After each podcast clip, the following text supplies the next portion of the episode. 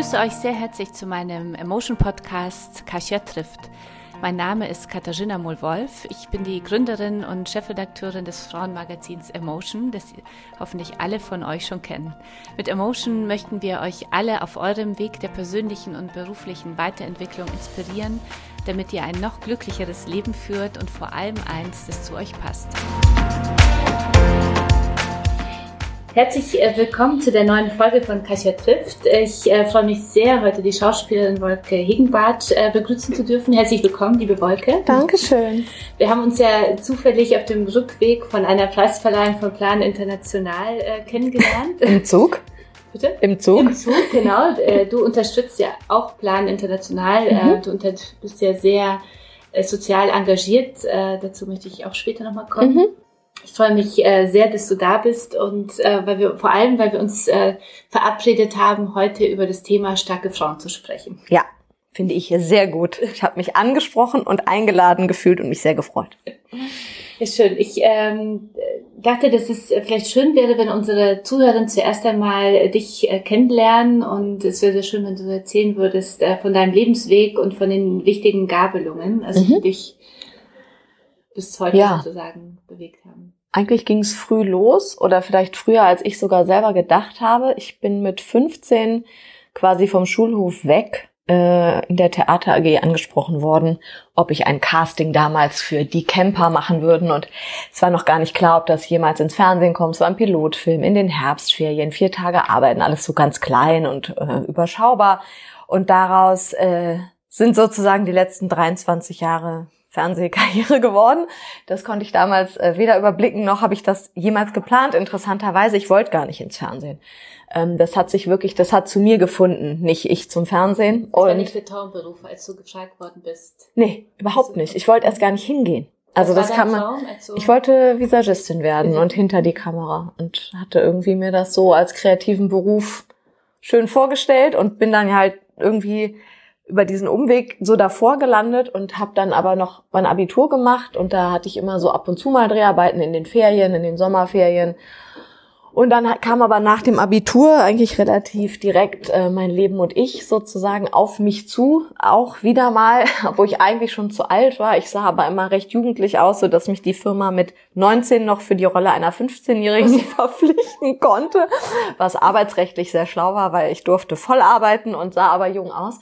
Und so haben wir dann mit mein Leben und ich war so der nächste große Schritt. Und das war dann sowas, was wirklich sehr erfolgreich war. Und wir haben damit äh, Preise gewonnen und so. Und das war natürlich ein super Start gleich. Ich dachte eigentlich, ich gehe vielleicht doch noch studieren und so. Und dadurch hatte sich das immer alles, hat sich das einfach so aufgelöst. Meine ganzen, also wenn ich mal Pläne hatte, haben die sich eigentlich nie als, also als das erwiesen, was dann wirklich passiert ist, sondern das Leben ist eigentlich passiert, während ich vielleicht die eine oder andere Idee mal hatte und dann habe ich aber gedacht, ach gut, dann mache ich erstmal das. Macht, hat mir natürlich auch direkt großen Spaß gemacht, muss man schon dazu sagen. Und war ein tolles Team, super Leute. Und dann hat sich das irgendwie so verselbstständigt. Und eigentlich muss ich sagen, als ich dann den Deutschen Comedy-Preis äh, als beste Schauspielerin in einer Comedy-Serie dafür gewonnen habe, habe ich zum ersten Mal, und das war dann neun Jahre eigentlich nach meinem ersten Drehtag, bemerkt, dass ich schon einen Beruf habe. Ich habe lange gebraucht, um mich mit dem Künstlerdasein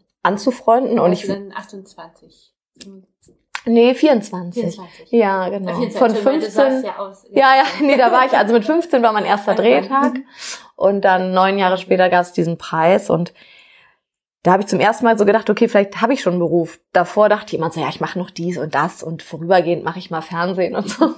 Und irgendwie hat es eine Weile gebraucht, mir so einzugestehen, dass ich das doch sehr mag und ich finde, sich für einen Künstlerberuf zu entscheiden, wirklich mutig, weil das so unsicher ist und weil man von so vielen Sachen abhängig ist und weil man nie weiß, wann man wieder arbeitet. Und das sind alles Sachen, die liegen mir gar nicht. Ich hätte wahrscheinlich eigentlich Anwältin oder irgendwas mit so einem ganz sicheren Einkommen machen müssen, weil das liegt mir von meiner Person viel mehr. Aber irgendwie war es dann doch so Wusstest schön und hat auch immer so gut funktioniert. Ich glaube, wäre der Weg steiniger gewesen, hätte ich es nicht gemacht. Aber was war der Moment, äh, wo du dachtest, es gibt ja viele, gleich von unseren Zuhörerinnen und Zuhörern fragen sich so, wann spüre ich oder wie merke ich eigentlich, ob das, was ich mache, dem entspricht, was ich eigentlich machen möchte im Leben? Das ist eine Gab es gute da einen Moment Frage. oder irgendwie ein besonderes Gefühl? schon, dass ich gemerkt habe, dass ich lieber arbeite als nicht arbeite. Also auch im Verhältnis zu Freizeit hätte ich lieber die Dreharbeiten genommen. Da habe ich dann schon gemerkt, okay. Und ich bin nach den Dreharbeiten in ein wahnsinniges Loch gefallen. Bei uns heißt das ja auch Post-Production Depression, weil danach, du verlierst dein Team, 40 Leute sind weg, keiner ruft an, niemand will was von dir. Das ist wirklich auch so ein energetisches Loch, ein reales und ein energetisches. Und da habe ich so drunter gelitten, dass ich einfach auch durch den Verlust so gemerkt habe, wie wichtig das eigentlich vielleicht doch für mich ist. Aber es hat trotzdem lange gedauert, den Mut zu finden, weil mit 24 kann man ja noch alles werden und alles studieren und überall hingehen und so und da dann zu sagen, okay, ich mache das jetzt und das ist wirklich mein Beruf und auch so ganz dazu zu stehen, das fand ich äh, durchaus sehr aufregend, muss ich sagen. Und wie ging es dann weiter?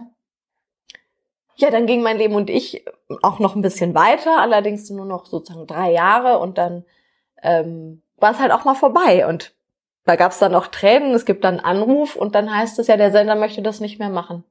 Und dann ist so äh, Leere. Dafür habe ich anders geplant. Stille, Schweigen. Dann bin ich in Tränen ausgebrochen und habe andere Leute angerufen, die meinten auch so, oh, hast du auch geweint? Und ich so, ja, jetzt ist es erstmal vorbei. Und ähm, dass man das nicht in der Hand hat, glaube ich, weiß man früh, aber so eine Serie ist schon eine lange. Insgesamt waren das ja dann acht Jahre, die wir miteinander große Teile verbracht haben und das ist schon das ist ja wie eine Familie dann ja, immer wieder. Oder? Und es ist immer so ein Abschied, mhm. wie so ein Ende von so einer Beziehung oder so. Man fällt eben erstmal in so ein Loch und kann sich das auch gar nicht vorstellen, wie das ohne das eben ist, weil das war ja bis jetzt dann lange da. Und dann habe ich immer gedacht, so, ja, ich guck halt, also da war es auch zu spät, habe ich gedacht, naja, was sollst du jetzt machen? Das guckst du halt einfach, was passiert. Weil dann nochmal so die Frage, will ich wirklich sein, die Schauspielerin? Oder ja. wie, wie war da die Stimmung? Ja, immer wieder tatsächlich ist es auch, also auch heute noch, es kommt immer darauf an, in welcher Phase man so ist, stelle ich mir diese Frage auch immer mal wieder. Und da war dann so ein Scheideweg, wo man wahrscheinlich dann mit seiner Agentur zusammensitzt und überlegt und die sagen, na ja, jetzt muss man einfach mal gucken, wie der Weg so weitergeht ähm, und was passiert, weil wir haben das nur so bedingt halt selber in der Hand. Das ist auch das große Manko dieses Berufs. Das finde ich, vielleicht kannst du es auch für die Zuhörer mal erzählen. Das ist ja für mich auch immer so ein Aha-Erlebnis, als ich das erstmal so verstanden habe, dass du ja als Schauspieler, du bist ja dann gebucht für einen bestimmten mhm. Filmproduktion und mhm. äh, nicht immer hat man sofort das äh, Folgeprojekt, sondern dazwischen ist ja dann wieder Nichts, genau. Nichts. Man, man muss sich eigentlich vorstellen, dass es jetzt überwiegend, wenn man die Jahrestage nimmt, überwiegend man nicht arbeitet. Mhm. Und dann eben das Glück hat, mal ein Film oder gut, eine Serie ist dann länger, aber man ist tatsächlich mehr im Jahr sozusagen freigestellt, was jetzt nicht schlecht sein muss. Trotzdem weiß man nie, wann arbeitet man das nächste Mal je nachdem, wie regelmäßig man arbeitet, weiß man nicht, ob man seine Miete eben bezahlen kann oder in drei Monaten noch bezahlen kann und so. Und das sind Faktoren, also die auf jeden Fall meine Freundinnen immer gesagt haben, oh, das könnte ich nicht. Also. und ich verstehe das, weil ich kann das auch nicht. Aber ich mache das trotzdem. ja, weil mir nichts anderes übrig bleibt. Ich muss diese Kehrseite dieser sehr schönen Medaille mit auch ganz vielen Vorteilen, ja, aber ich glaube, also ich habe im Leben gelernt, jeder Vorteil kommt mit einem Nachteil. Und so ist das auch in dem Beruf. Und der hat eben sehr große Lichtseiten und dementsprechend hat er auch sehr große Schattenseiten. Wenn man nämlich keine Arbeit hat, ist der Traumberuf sehr schnell ein Albtraum. Das stimmt. Das stimmt. Weil man kann halt nicht irgendwo woanders sich in ein anderes Büro mhm. bewerben oder. Das sage ich äh, selber zu mir auch. Also in den, in den äh, Zeiten, die es bei uns so im Verlag in der Aufbauphase mhm. auch immer wieder natürlich gibt, wo man denkt, ja. oh Gott, das geht jetzt doch mhm. ganz anders, als ich es mir vorgestellt habe, dann frage ich mich auch immer wieder, wer willst du sein? Und denke mir immer so, Mist, bei mir kommt immer wieder die Frau in den Medien raus.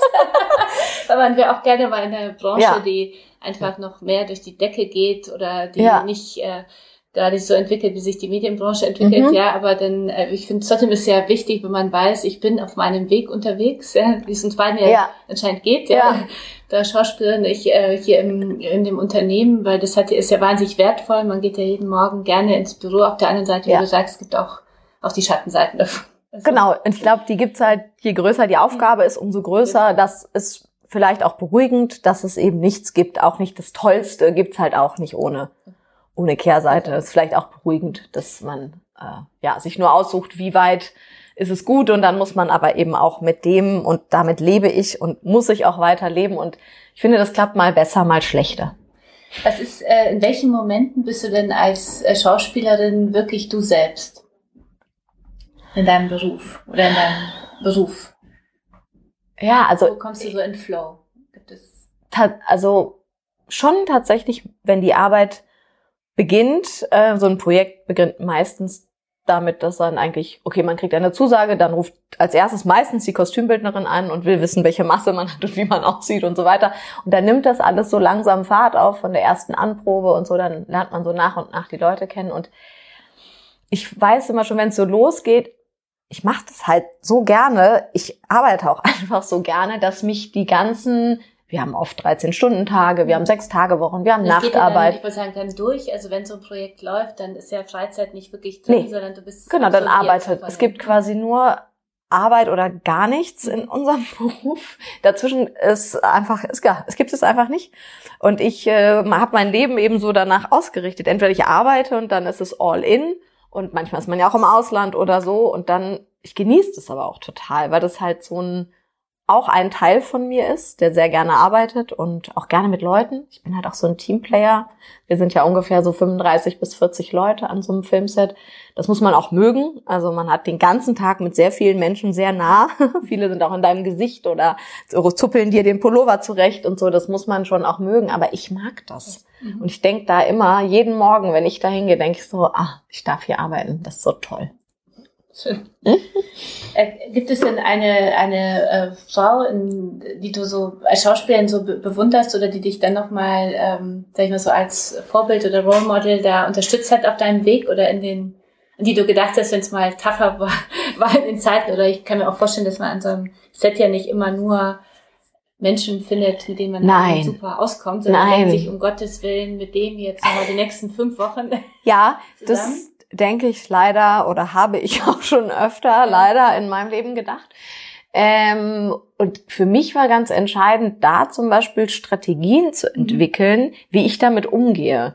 Also das erste Mal ist mir das in einem, äh, also ich habe ja viele Serien gemacht, sprich in einem marathonartigen Projekt muss man sich das vorstellen. Man weiß, man verbringt wirklich die nächsten Monate mit diesen Menschen. Und für mich war auch die Situation gegeben, dass ich eben nicht mit allen, wie das so ist, gleich gut kann und auch an einer wichtigen Stelle eine Person war, mit der das eben äußerst schwierig war. Und ich habe mich erst natürlich aufgerieben und aufgeregt und versucht zu reden und es hat alles nicht funktioniert, um dann zu merken, ich muss mich verändern, weil ich kann ja mein Gegenüber nicht verändern oder ich kann diese Person nicht zwingen, anders zu sein, nur weil ich das so gerne möchte.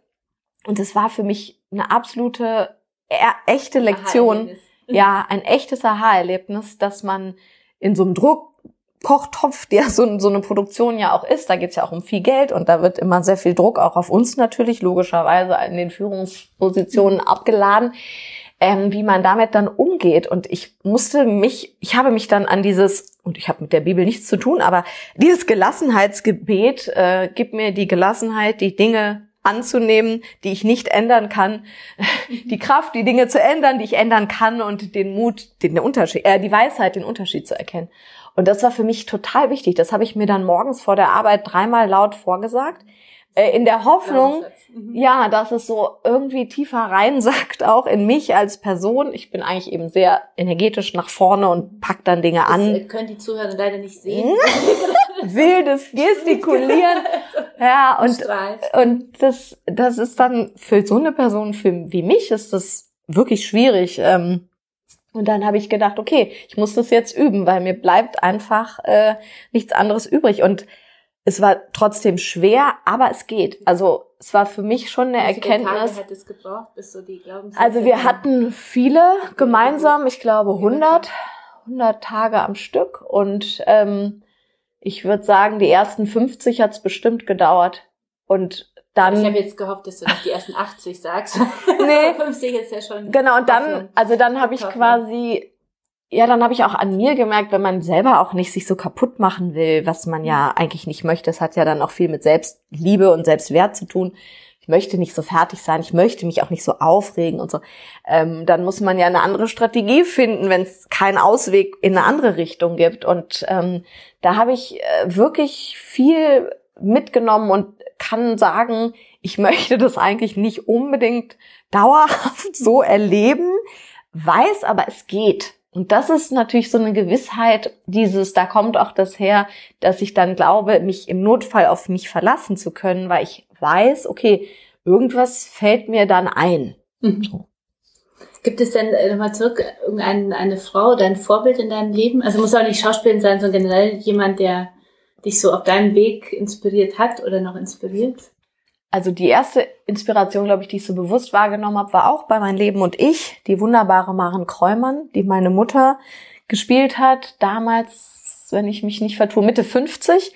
Und die war so wunderbar uneitel, witzig und mit sich im Reinen, dass ich wirklich mit meinen 20 immer nur denken konnte, oh, mit Mitte 50 möchte ich auch so sein. Also, dass man auch Frauen kennt, sieht und erlebt, die etwas darstellen, was man sich selber wünscht für seine Zukunft. Dazu habe ich wirklich ein großes Glück, dass ich auch eine Mama habe, die mit sich zufrieden ist und, und auch keine Probleme mit dem Älterwerden hat oder mit anderen Sachen. Die hat sich ihr Leben lang noch nie bei mir über sich beschwert, was ja auch ein großer Luxus ist für ein Frauenbild.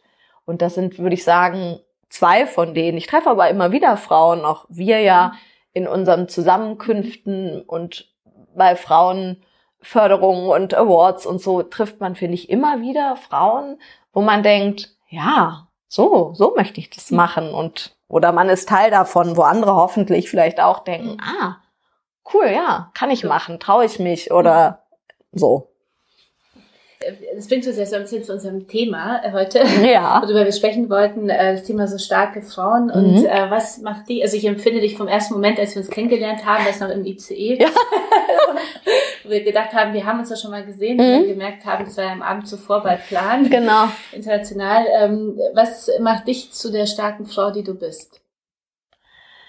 Also ich glaube, ich vermute, glaube, wissen tut man das ja nicht so genau, dass man aber ja mit einer gewissen Grundausstattung zur Welt kommt, die einfach erstmal so da ist. Und bei mir, ich war halt immer ein energetisches, aufgewecktes, lebhaftes, vielredendes Kind. Und da hat sich so viel eigentlich nicht geändert. Und hatte dann das Glück, dass meine Eltern mit diesem Kind eben nicht überfordert waren, weil das eben immer was wollte und ständig unter der Decke an irgendeinem Turngerüst gehangen hat, sondern die fanden das super. Und die haben immer gesagt, das ist prima, mach du mal und so. Und dadurch, glaube ich, hat sich das, was eh da war, positiv, aber in mir manifestiert, dass ich in Ordnung bin, so wie ich bin und dass ich so auch nach vorne gehen kann. Und die haben immer gesagt, ja, ja, mach das mal, es wird super. Und ich komme mir vor wie positiv gebrainwashed, muss ich sagen, weil meine Eltern mir 18 Jahre lang eigentlich erzählt haben, es wird alles gut, du machst das schon.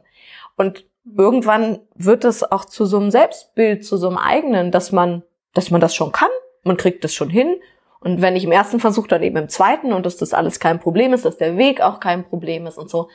Und das empfinde ich natürlich heute, wo ich auch umgeben bin von vielen anderen Frauen, die vielleicht ganz andere Hintergründe haben und sehr viel mehr Probleme in dem familiären Feld, wie viel Arbeit das oft ist, sich da rauszupellen und wie viel Kraft das kostet durch Therapien und so weiter und überhaupt so viel über sich nachdenken zu müssen. Ähm, das ist mir in dem Sinne erspart geblieben. Da konnte ich, glaube ich, früh in meine Kraft steigen oder war schon da, aber mich hat einfach auch niemand behindert. Mhm. Und dann mit, diesem, mit dem Fernsehen oder mit diesem kreativen Beruf hat das wahrscheinlich nochmal so ein, ein Auslass oder ein, ein, ein Gefäß gefunden, wo das auch zu passt und wo das auch gefragt ist. Also da muss man sich halt, das heißt muss man, aber wie, doch, wir müssen uns immer mal was trauen. Wir müssen immer mal über unseren Schatten springen. Wir müssen uns ausziehen vor 40 Menschen.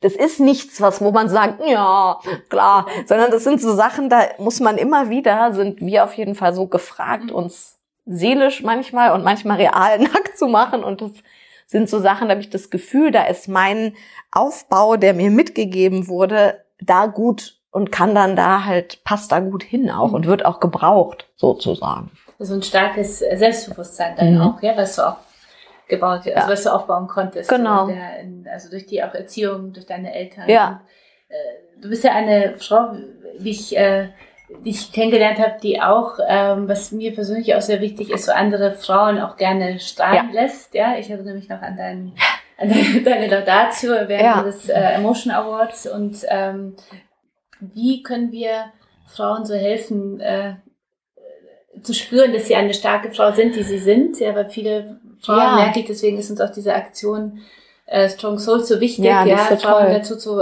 ermutigen, dazu zu stehen und zu erkennen, äh, was mich stark macht. Also wie, was meinst du, wie können ja, wir Frauen da ich glaube, das, das ist, ja, das ist wirklich so komplex. Ich, manchmal frage ich mich auch, ob das auch aus dem, wir treten ja jetzt erst wirklich so aus dem männlichen Schatten gerade alle wirklich so raus und das sind ja so gesehen auf jeden Fall psychologisch auch sicher sehr viel Jahrtausende Jahre lange Unterdrückung in der mhm. einen oder anderen Art.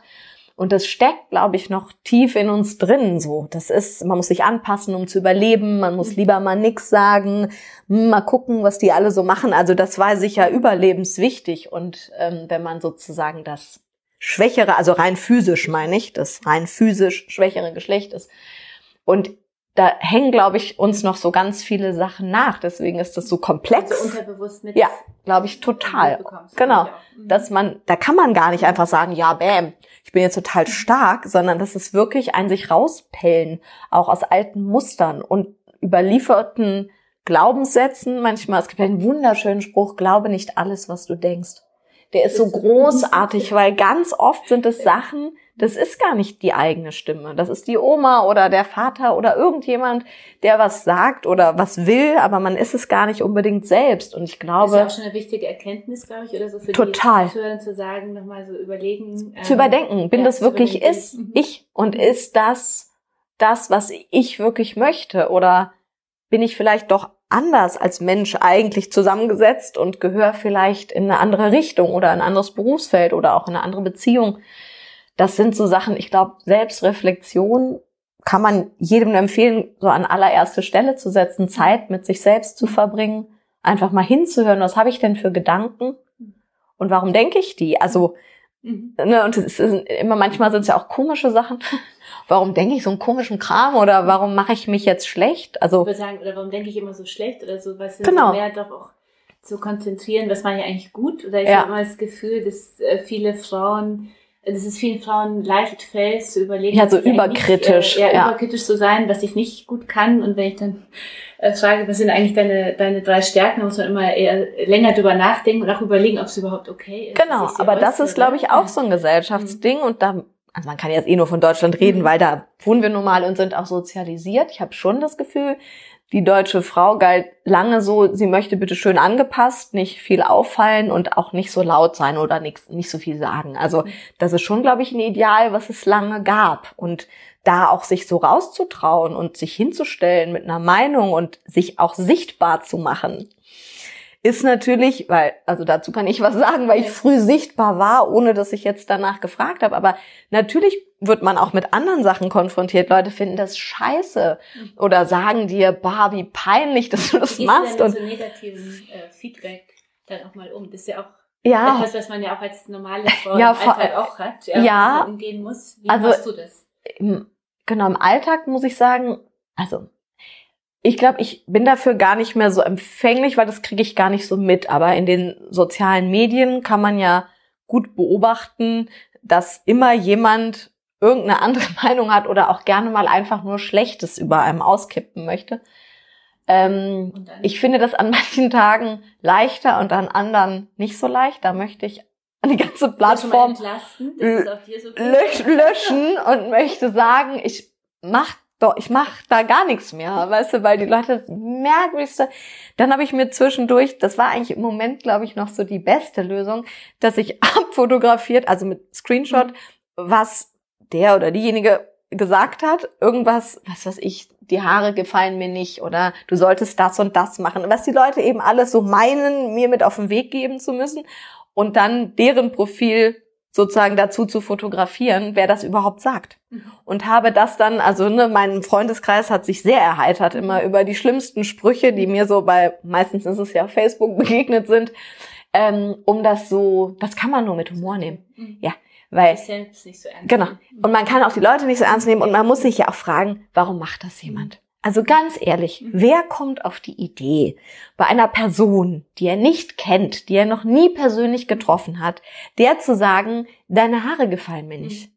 Äh, So, und weil ich schon gar, also mir ganz sicher bin, dass ich das nicht machen würde und dass auch die Menschen, mit denen ich zu tun habe, sowas niemals machen würden, denke ich dann, okay, denen fehlt einfach wirklich was ganz anderes in ihrem Leben. Ähm, und dann kann ich so eine Art Mitgefühl entwickeln und dann kann ich sagen, ganz ehrlich, wenn, wenn das dein Highlight war, mir heute zu sagen, dass dir meine Frisur nicht gefällt, so what. Ich muss es dann auch loslassen, weil ich denke, ich, also A, will ich mich nicht mit sowas Negativem beschäftigen. Auch so eine Kunst, würde ich sagen, die ich auch immer noch übe, aber sich immer gleich wieder was Gutem zuzuwenden. Weil man kann dann ja in so eine Abwärtsspirale kommen. Dann redst du noch mit Leuten drüber, dann regen die sich ja, noch darüber auf. ja, und es macht nichts besser, weil es ist immer noch das Ding, was es am Anfang war und dann hat man aber so einen riesen Wirbel darum. Mhm. Das ist auch so eine Sache, die ich auch in letzter Zeit noch vermehrt lerne und übe, dass ich das dann nicht mit so vielen Leuten teile, sondern möglichst, okay, mit einer Person will man vielleicht drüber reden, aber dass man dann noch sagt, so, und jetzt ist dieses Thema auch gut, weil ich möchte gar nicht, dass es in meinem eigentlich so schönen Leben so einer Person, die ich auch gar nicht kenne. Ja, ich würde sagen, das hängt ja auch damit ab, dass man was sagt, wie nah ist mir die Person genau. oder wie wichtig ist mir der, das Urteil dieser genau. Person genau. oder was nehme ich davon wirklich und ich glaube, da muss man sich echt, also zumindest wenn man sich denn in der Öffentlichkeit oder in irgendeiner Position bewegt, ähm, muss man sich ein dickes Fell zulegen, mhm. weil es anders nicht geht. Es wird halt immer mal wieder versucht. Ich muss sagen, relativ wenig. Toi, toi, toi. Also ich hatte jetzt keinen Shitstorm oder mhm. irgendwie solche Sachen.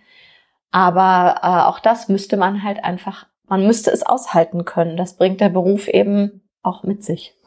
Die, äh, der Beruf äh, bringt aber auch, äh, sag ich mal, die Öffentlichkeit mit sich, die auch eine große Chance ist. Ich äh, finde es ganz äh, toll, wie du deine Prominenz ja dazu nutzt, auch äh, sozial aktiv zu sein, mhm. sozial engagiert zu sein. Also mhm. Das habe ich Schritt für Schritt erst so äh, erfahren und finde es großartig. Was war so der Moment, wo du dachtest, jetzt äh, möchte ich auch mich sozial engagieren und vielleicht kannst du unseren Zuhörern auch mhm. sagen, was du ja. machst? Ähm, also das erste Mal äh, war schon Anfang 20 tatsächlich. Ähm, das hat aber damit zu tun, dass parallel, wie mein Leben und ich sozusagen Fahrt aufnahmen und es dann ins Fernsehen kam und auch gerne geguckt wurde, war ich äh, in Südafrika ja zehn Jahre verheiratet in einer, ich glaube, man kann das am besten als Arbeiterfamilie beschreiben, dann hat jeder vielleicht so ein Bild. Wie hattet ihr euch kennengelernt?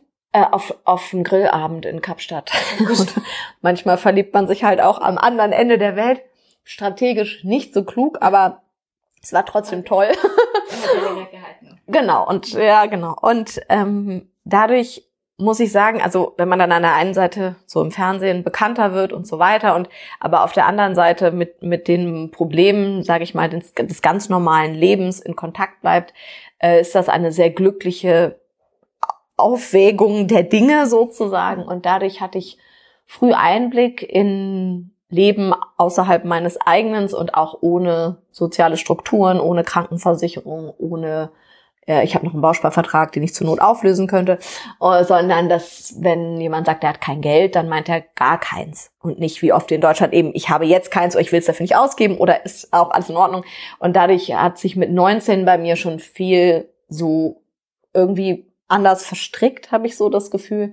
Und ich war da auch anders gefordert und musste da eben auch öfter mal einspringen, wenn der Warmwasserboiler nicht ging und konnte ja schlecht dann die Familie mit fünf Leuten da sitzen lassen im Winter. Und klar habe ich einen neuen Boiler gekauft. Also das waren so die ersten Sachen, wo man so dachte, ja, ich kann, besser, ich kann genau, die, die können nicht, aber ich kann. Na klar, kaufe ich einen neuen Boiler. So. Mhm. Und, und dadurch ist irgendwie, glaube ich, das mit dem Teilen nochmal so nah an mich rangerückt. Äh, und dann, dann habe ich mit 24 mir das erste Mal eine Patenschaft bei Plan International sozusagen besorgt, habe mir ein, ein Patenmädchen äh, zuteilen lassen und habe dann, ich glaube, ein, zwei Jahre später noch ein zweites und habe eben jetzt seit ja, 14 Jahren diese Patenschaften und das war mir aber zu einem Zeitpunkt später in meinem Leben, vielleicht so zehn Jahre, nicht ganz, acht Jahre später, zu wenig. Damit meine ich jetzt nicht, dass das nicht gut ist, aber ich wollte mich selber einbringen nochmal. Also nochmal ich finde selber aktiv, also Spenden ist eine Sache,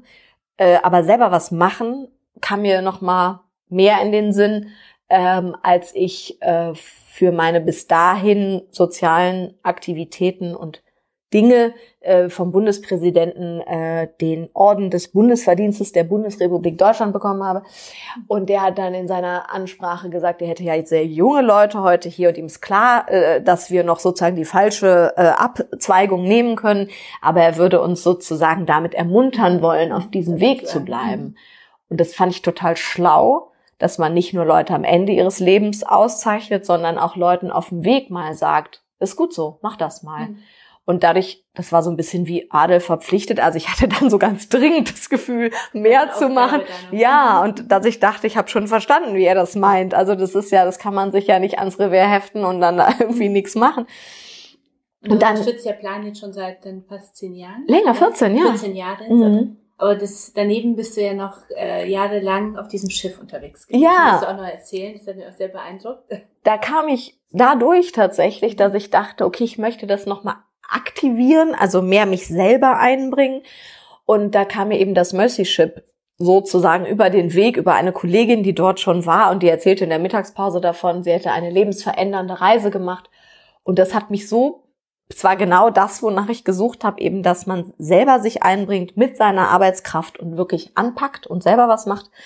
Und dann bin ich insgesamt, der Prozess dauert natürlich ein bisschen mit der Anmeldung und so, aber ich würde anderthalb Jahre später war ich dann das erste Mal auf dem Schiff und war dann die letzten fünf Jahre immer einen Monat im Jahr habe ich an soziale Arbeit gespendet, weil ich das Gefühl hatte, das ist eigentlich so das Mindeste, was ich tun kann. Und für mich kommt diese Blogarbeit eben meinem Leben sehr viel besser. Also andere können ja jede Woche, weiß ich nicht, mit dem Kind vorlesen oder so, aber ich kann das solche Termine nicht einhalten. Und dann habe ich gedacht, ah ja, so en bloc. Und im Ausland, weil ich ja so gerne reise, das passte eigentlich für mich einfach perfekt zusammen. Und dann habe ich da gespült eigentlich die ersten vier Wochen und Essen ausgegeben. So. Schön.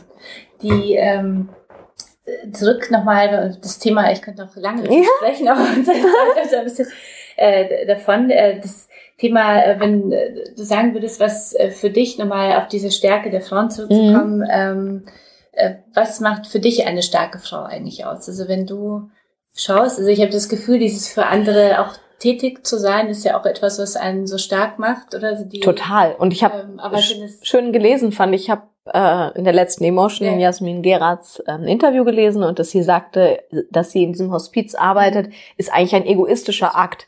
Und ich empfinde das auch so, ohne dass da jetzt eine Wertung auf das mhm. Wort egoistisch äh, gelegt werden sollte, sondern nur, man bekommt tatsächlich mehr zurück, als man gibt. Und so habe ich das auch auf dem Schiff empfunden. Also ich, ja, ich gehe dahin und zahle dafür, da zu arbeiten. Aber das, was ich zurückkriege, kann ich gar nicht bezahlen. Also das, das ist, wenn man einmal in diesen ja, Austausch, ja. ja, in diesen Austausch des Gebens und man kriegt eben was ganz anderes. Das kann man aber nur erfahren, wenn man es macht. Also das ist so ein typisches, das kann man eben nicht planen oder sich erdenken, wie das ist, sondern dafür muss man das mal machen. Und ich glaube, wenn man das gemacht hat, dann ist man so begeistert davon, wie toll das ist, anderen Leuten auch Sachen zur Verfügung zu stellen von einem selber, was einen ja gar nichts außer Zeit eigentlich kostet. Ähm, und man kann da wirklich was mit verändern. Ähm, das hat auf jeden Fall diesen positiven Kreislauf in mir so am Leben gehalten. Und ich hatte immer was zu geben und habe aber immer, also wie gesagt, auf andere, anderen Wege immer wieder was zurückbekommen. Das ist ganz spannender Kreislauf. Das kann ich auf jeden Fall empfehlen. Und ich finde, Haltung ist auch was, ähm, was eine starke Frau auszeichnet. Also eine Meinung zu haben, aber das fand ich auch gut. Eine Meinung kann man ja ändern, richtig, aber eine Haltung ist schon was, wo man auch ähm, so konsequent ist, dass es vielleicht auch mal wehtut oder dass man Sachen nicht macht, weil es eben nicht der eigenen Überzeugung entspricht. Das finde ich zum Beispiel auch wichtig. Es mhm. macht für mich auch eine starke Frau aus, die sagt, okay, halte ich halt aus. Jetzt sind, finden das alle doof oder eine unpopuläre Entscheidung treffen oder so. Das muss man manchmal wenn man seinen Weg eben wirklich gehen will, trifft man automatisch auch mal, also ich habe ja Anfang des Jahres meine Serie gekündigt und das fanden nicht alle super. und trotzdem hatte ich ja, für mich das eindeutige Gefühl, dass das die richtige Entscheidung ist. Und dem bin ich dann halt trotz Widerständen gefolgt. Das ist ja etwas, was wir so mit Emotion auch äh, und auch mit der Aktion so fördern mhm. wollen, dieses äh, stark durchs mhm. Leben gehen, aber auch, also wie du sagst, eine Haltung mhm. zu haben, zu wissen, wofür man steht. Ich finde, es ist ja in den Zeiten, in denen wir heute ja. leben, wichtiger denn je. Ja, war selten wichtiger als jetzt unbedingt. Genau, also diese Werte, was sind meine Werte, mhm. was ist die Haltung, ich, äh, wo kann ich aktiv äh, dann wirklich auch meine Haltung, für meine Haltung mhm. aktiv werden. Ähm, wie, wie kannst du äh, mit deiner Position und, und de, mit deiner Stärke dazu beitragen, dass ähm, noch mehr Frauen dazu, zu, also dazu zu bringen, an sich selbst zu glauben, selbstbewusster zu sein und ähm, wie schätzt du da deine Rolle als Schauspielerin in der Öffentlichkeit ein? Was sind so deine Möglichkeiten? Also ich, ich glaube, dass es je mehr Frauen es gibt in welch auch immer Vorbild oder Position, wo man sie sieht, sei es Frau Merkel, ich werde jetzt nicht politisch, ich meine aber die Frau an sich, dass es das gibt. Es gibt die Möglichkeit, Bundeskanzlerin zu werden. Macht ja schon mal die Decke mhm. sehr auf für mhm. alle Mädchen in Deutschland und auch in Europa und vielleicht auch auf der ganzen Welt, die das eben wissen. So, das sind, glaube ich, immer Positionen, die nützlich sind, weil man sie sieht und man denkt automatisch, natürlich ist das dann möglich, weil es gibt ja schon mal eine. Und ich denke, so ist es auch bei uns, dass man, wenn wir das nutzen können und stark sind oder auch was darstellen, dass das für andere zumindest auch denkbar wird. Jetzt hat vielleicht nicht jeder äh, äh, erstmal so die Ausstattung, sich irgendwo hinzustellen und vor Leuten irgendwas zu erzählen und so. Und ich bin auch immer noch total aufgeregt, wenn ich sowas mache. Das ist ja nicht so, als ob man sich das aus dem Ärmel schüttelt oder so. Aber ich glaube, dass man schon mal weiß, es gibt es und dass man sich auch in solchen Situationen und mit euren Aktionen und so dahinstellt und eine Stimme ist. Eine von vielen, aber eine, die zumindest auch dazu beiträgt, dass das sicher normaler wird und dass mehr Frauen, hoffe ich, einfach in ihre Kraft treten, weil das Potenzial, das finde ich, hat Hillary Clinton ja mal ganz gut gesagt, dass die ungebildeten Frauen der Erde sind der größte Schatz, ne, der größte Rohstoff. Und das glaube ich auch. Also, und wenn da, wir können das Gesicht dieser Welt schon verändern, wenn mehr Frauen äh, in ihre Kraft treten. Und das müssen wir aber halt, glaube ich, schon selber machen. Also ich glaube, man. Hat jede Einzelne, ja. Ja, jede Einzelne hat eben doch Chance. Kraft mhm. und die Power, was zu verändern. Man, glaube ich, darf nicht warten, bis irgendeiner kommt und sagt, hier ist der rote Teppich, äh, jetzt äh, ist es soweit, sondern man muss das halt wirklich selber machen. Mhm. Das ist sozusagen die schlechte Nachricht. Es fällt nicht vom Himmel, aber auch ja irgendwie empowering in dem Sinne, jeder kann in seiner Welt die so gestalten, wie er das für richtig hält. Und ich glaube, dass man jeder oder Frau mehr Einfluss hat, als den meisten dann klar ist. Weil ich bin schon, jeder ist Herr über sein Leben und sollte das auch vielleicht sich öfter bewusst machen, aus mhm. dieser Opferrolle rauszukommen, wenn man denkt, man hätte keine Macht, mhm. ist sicher ein erster großer Schritt. Dass man sagt, ich, äh, dass man begreift, dass man selber eine starke ja, Frau ist. Ja, auch wer ist und, und auch Sachen mhm. kann. Jede, jeder, jeder Mensch hat Talente jeder, da, es gibt es nicht, dass man nichts kann oder das gibt's gar nicht. Das ist einfach, kommt nicht vor. Mhm. Und da, wenn man sich damit eben auseinandersetzt, und dafür sind ja so Aktionen wie Strong Souls mhm. auch so toll, sich überhaupt mal zu überlegen, okay, was kann ich denn eigentlich? Weil eben die Frau an sich oder wir alle sind ja nicht so, dass wir sagen, übrigens, ich bin die und die und ich kann das, das und das. Und da aber überhaupt sich mal zu trauen, zu überlegen, aha, und was kann ich denn? Ach so, vielleicht kann, natürlich kann jede Frau was und auch sehr gut. Und da zumindest ist sicher ein Anfang, sich an den guten Sachen, die man kann, zu orientieren, anstatt an den Sachen, die man nicht kann. Weil das führt natürlich nur nach unten. Also ich kann auch mir immer überlegen, was ich alles nicht kann, aber dann kann ich, kann ich überhaupt nicht mehr aufstehen, kann ich meinen Beruf nicht mehr machen, weil ja, ich kann auch ganz viel nicht, aber trotzdem kann ich eben auch was. Da muss ich mich. Das Positive überwiegt sozusagen ja. und die, die Einstellung dazu, dass genau. man das auch wirklich für sich selbst so nutzen will.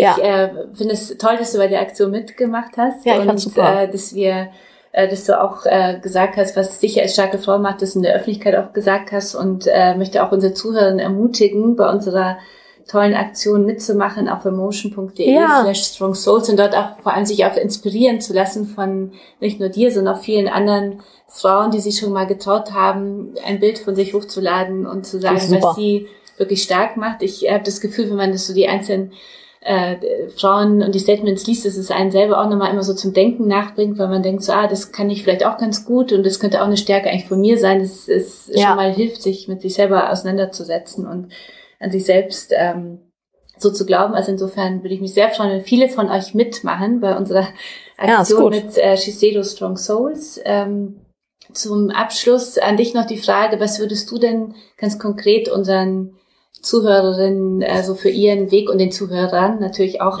für ihren Weg äh, mitgeben? Deine Erfahrungen, die so ein oder zwei oder drei Tipps, ähm, so ein Ratschlag aus deinem Leben, was dich so weitergebracht hat in mhm. persönlichen im Job? Also ich glaube schon eine gewisse Anpassungsfähigkeit. Also dass man oft auch in Situationen kommt, die eben nicht so optimal sind, wie man sie gerne hätte oder die Bedingungen sind eben nicht immer so, dass alles perfekt ist und dann kann man so perfekt glänzen. Äh, das ist auch bei uns nicht so. Und dass man trotzdem, obwohl man in Situationen ist, die vielleicht sogar nur so mittelmäßig geil manchmal sind, trotzdem für sich so entscheidet, okay, das ist so, der oder die ist so, das gefällt mir alles nicht, trotzdem ich mache mein Ding so, so gut es geht. Und ich glaube, das ist schon eine sehr bewusste Entscheidung und man kann auch in einem Umfeld, das suboptimal ist, trotzdem für sich was Gutes machen.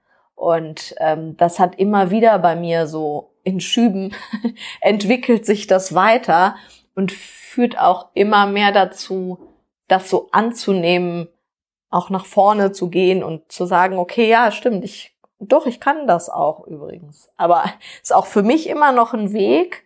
Ähm, das ist auch lustig. Da macht man das so lange und denkt immer noch so, ja, weiß ich nicht. So, also das, das habe ich schon auch. Und dann macht man es wieder und denkt so, ach, jetzt hat das doch geklappt, cool. Also es sind vielleicht auch manchmal so Baby, Babyschritte. Und das ist auch äh, normal und okay. Oder genau. Nicht jeder macht den und, großen Schritt und nee, gar nicht. An dem, wie du äh, vorhin ja auch ja. gesagt hast, diese Strategie, mit jemandem im Team auszukommen ja. und zu sagen, das sind jetzt meine drei positiven Glaubenssätze ja. und es dauert aber, das ist dann auch nicht am nächsten Tag sofort nee. umgesetzt.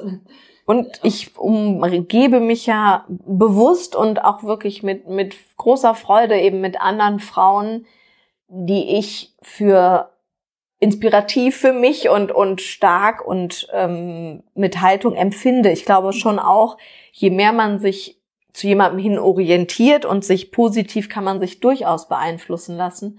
Und wenn man selber mal schwach ist, dann hat man nämlich da auch Frauen, die sagen, ja, pff, gar kein Problem. Morgen ist alles wieder anders und so. Also das schafft auch so ein System von anderen starken Frauen, die dann für dich oder mich einspringen können in dem Moment, wo man mal so denkt, oh Gott, ich schaffe das alles nicht, ich kann das auch überhaupt nicht, nie wieder machen und so. Und, und das, glaube ich, das hat mir massiv auch geholfen, dass man immer so, das ist halt so ein richtiges, eine richtige Gruppe äh, von Frauen um mich habe, die alle nicht in der Branche sind und trotzdem natürlich funktioniert das einwandfrei. Das kann ich empfehlen. Und dann halt nicht aufgeben. Ne? Man, es kommt, es ist so mühsam, aber es, es, also ich würde sagen, der Bottomline ist wirklich einfach weitermachen. Mhm. Man darf sich nicht, ja, das klappt mal nicht und es klappt auch zweimal nicht und so, aber es nützt nichts. Mhm. Man, wenn man sich dann halt verkriecht und sich selbst bemitleidet, klar, kommt man halt leider auch nirgendwo hin, weil es bringt halt nichts. Oder man sagt halt einfach, okay, alles kacke, ich mach's aber trotzdem weiter. Und das ist, glaube ich, schon so eine Fähigkeit, die dann dazu führt, genau, dass man sich einfach nicht unterkriegen lässt. Man muss manchmal lange versuchen oder ne, was lange währt, wird dann irgendwie endlich gut.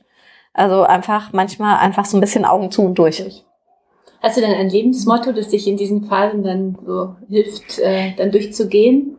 Ja, tatsächlich haben meine Eltern mir ja immer gesagt, dass alles gut wird. Und ich denke mal an diesen Spruch, ähm, if it's not okay, it's not the end oder so. Also ich denke dann immer so, okay, es, also es geht A immer weiter und es, es ist, es wird gut. Also es, das finale Ergebnis ist irgendwo gut und wenn es gerade nicht so ist, macht nichts, es wird auch wieder besser. Aber als Motto würde ich eher beschreiben von Erich Kästner, es gibt nichts Gutes, außer man tut es. Ich bin halt eine Macherin und das ist so meins. Sehr schön. Vielen Dank für deine Zeit, dass du heute hier in die Redaktion gekommen äh, bist. Sehr gerne. Äh, freut mich wirklich sehr, auch gemeinsam mit dir noch einiges äh, bewegen zu können, auch ja. viele andere Frauen noch strahlen ja. lassen zu können und äh, wünsche dir für deinen Weg jetzt ganz viel Erfolg, auch für Dankeschön. die nächsten Filme, die kommen. Danke. Äh, du sagst es ja jetzt im März äh, nächsten Jahres. Ja, äh, genau. ZDF Genau, und wahrscheinlich im April, Mai in der, in der ARD. Da kommt auf jeden Fall einiges. War ich dieses Jahr fleißig. Sehr gut, wir werden äh, euch alle darauf hinweisen, wenn es soweit ist. Danke. Dann, äh, vielen Dank und seid nächstes Mal wieder mit dabei bei Kasia trifft.